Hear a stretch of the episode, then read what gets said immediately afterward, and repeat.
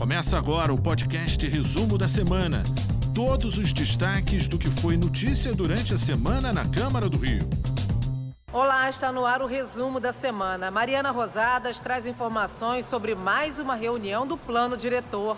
Nesta reunião, os vereadores avaliaram o trabalho das oito audiências públicas já feitas e definiram como serão os primeiros encontros territoriais nas 16 regiões de planejamento da cidade previstas no texto. As audiências públicas territoriais, que começam em junho, serão iniciadas com uma apresentação do IBAN mostrando o cenário atual e o que se pretende modificar pelo plano diretor, abrindo para os questionamentos da população e encerrando com a palavra dos representantes do Poder Executivo. Nos próximos dias, o site da Câmara Municipal vai contar com campos interativos para que os moradores da cidade contribuam com o plano diretor por meio de enquete pública e envio de propostas. O começo das discussões territoriais está marcado para 1 de junho, tratando dos bairros da área de planejamento 1 do centro da cidade, no Palácio Pedro Ernesto, na Cinelândia. A gente definiu aqui a metodologia das reuniões e um pouco a questão do horário dos locais. Conversamos com a assessoria técnica, o IBAN, para entender melhor o que, que eles vão apresentar para que a população saiba de fato o que está mudando na sua vida por causa do plano diretor. Eu vejo que as pessoas estão querendo realmente saber quais são as mudanças que a cidade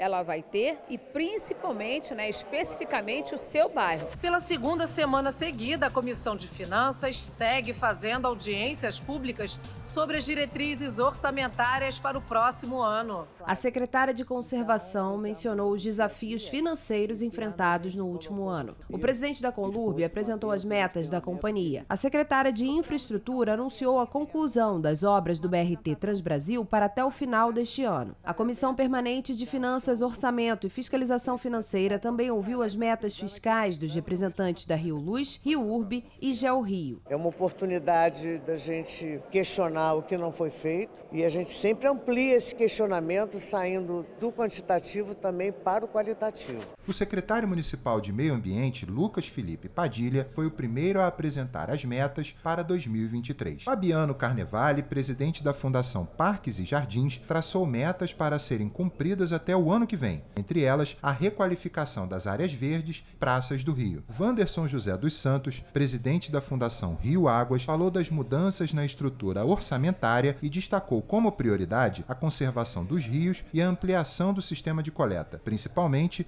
em comunidades. Um dos assuntos mais debatidos atualmente, o transporte público também foi pauta da audiência. Atualmente, a Secretaria de Saúde é responsável por um dos maiores orçamentos da prefeitura, com 8 bilhões e meio de reais e cerca de 21 mil servidores públicos. Em seguida, foi a vez do secretário municipal de Ordem Pública, Breno Carnevale, fazer a prestação de contas da pasta e apresentar as diretrizes orçamentárias para serem executadas no ano que vem. Câmara aprova projeto que simplifica a venda de imóveis públicos. Simone Braga tem as informações. O projeto estabelece para a cidade do Rio as regras dispostas na Lei Federal de 2020, que aprimora os procedimentos de gestão e alienação dos imóveis da União por meio da proposta de aquisição de imóvel. Um imóvel público, ele é do conjunto da população. Lembrando que muitos desses imóveis que não estão alugados, por exemplo, é, é, estamos deixando de arrecadar IPTU. A Prefeitura do Rio de Janeiro tem mais de 7 mil imóveis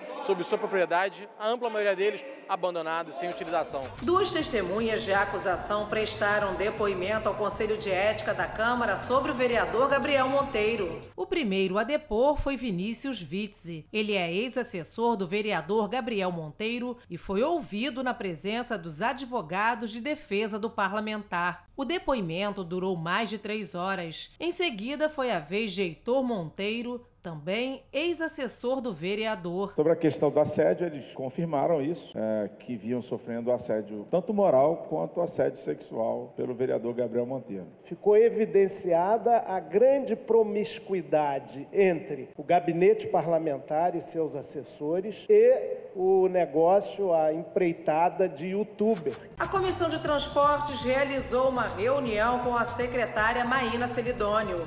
O objetivo era obter mais informações sobre o acordo judicial assinado entre Prefeitura, concessionária de ônibus e o Ministério Público. A secretária municipal de Transportes, Maína Celidônio, explicou que a Prefeitura busca a regularização das linhas operantes. Mais ônibus, fiscalização e transparência. A expectativa é aumentar em 18% o número de quilômetros rodados por cada empresa, com aumento de 27% do total de passageiros. Ou seja, serão pelo menos 1.200 ônibus a mais nas ruas do Rio de Janeiro. Acho que para o passageiro o que ele vai ver nos próximos meses é algumas áreas estavam totalmente abandonadas, desatendidas, vão voltar a ter linhas de ônibus. Tudo vai ser fiscalizado com GPS e um relatório quinzenal vai informar o desempenho. Em sete meses, entre junho e dezembro, a previsão é de um total de 308 milhões de reais. É importante relembrar que no ano passado essa Câmara trabalhou de forma intensa, com harmonia com o Poder Executivo, aprovando duas leis importantes. Uma é da bilhetagem eletrônica, trazendo para a Prefeitura administrar isso, e a outra é sobre a intervenção do BRT, que hoje é administrada pela Prefeitura. Uma luz no fim do túnel. Fazer esse acerto, sentar à mesa, Prefeitura, Secretaria Municipal de Transporte, Tribunal de Justiça, Ministério Público,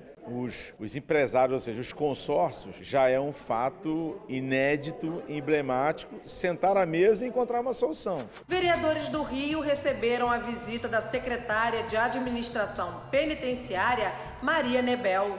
O encontro foi na sala da presidência. Em discussão, o projeto de lei complementar que permite novas construções no complexo prisional de Jericinó, na Zona Oeste. Segundo a secretária de Administração Penitenciária, a obra aconteceria no presídio Vicente Piragibe, com o objetivo de reduzir o número de detentos e humanizar o atendimento aos presos e familiares. Aqui na Câmara, parlamentares já aprovaram em segunda discussão a implantação do turno único nas escolas públicas. Nessa semana foi realizada mais uma audiência pública sobre o tema. Participaram do encontro vereadores, o secretário de Educação Antônio Lousal e representantes de sindicatos. Para o vereador Reimon, o debate é fundamental para garantir que a educação seja para todos. Esse debate abre outras frentes, outras possibilidades para a gente compreender a importância da educação pública no município do Rio de Janeiro. O parlamentar Jorge Felipe, presidente da Comissão de Administração e Assuntos ligados ao servidor público, autor da proposta do turno único, ressaltou que a permanência dos alunos na escola está relacionada à melhora da educação, mas também da qualidade de vida dessas crianças. Escola de horário integral é a mais adequada para atender a realidade da nossa cidade. Durante a audiência pública, o secretário municipal de Educação, Antônio Lousal, destacou que são necessários cerca de 80 milhões de reais para se investir em infraestrutura e ampliação das escolas da rede municipal. Contratação de pelo menos mais 1.300 professores para atender essa ampliação. A Câmara recebeu o projeto da Prefeitura que visa a construção de um parque municipal no bairro de Inhoaíba, na zona oeste da cidade, numa área total de 900 mil metros quadrados. O projeto faz parte da chamada Operação Urbana Consorciada, em que a iniciativa privada constrói espaços para utilização pública com contrapartidas. É muito importante a Zona Oeste poder ter a oportunidade de discutir de ter mais um parque que contempla a área de lazer, como foi apresentado aqui, uma infraestrutura com Vila Olímpica. O projeto do parque acho ótimo, mas talvez se a, a zona receptora não fosse a P4 e fosse na P3, estaríamos aí sim falando de plano diretor. O maior potencial daquela área de Uaíba hoje é o potencial potencial de virar uma comunidade totalmente é, desordenada. Os parâmetros para habitação de interesse social, e seria interessante que fosse identificado nas áreas, né? para que os vereadores também soubessem em quais áreas esses potenciais para habitação de interesse social vão ser, se vão ser carimbados ou não vão ser carimbados. Para a Prefeitura, o principal objetivo do projeto de lei é preservar a região. Essa operação urbana que está sendo proposta nesse PL vai propiciar finalmente um parque é, é, de grande porte, com bons usos na zona oeste da cidade. O Parque Natural é a garantia de que ele será preservado. Essas foram as notícias do resumo da semana. Até a próxima. Você ouviu o podcast Resumo da Semana? Acompanhe as notícias sobre a Câmara do Rio em nosso site câmara.rio e nas nossas redes sociais, arroba Câmara Rio.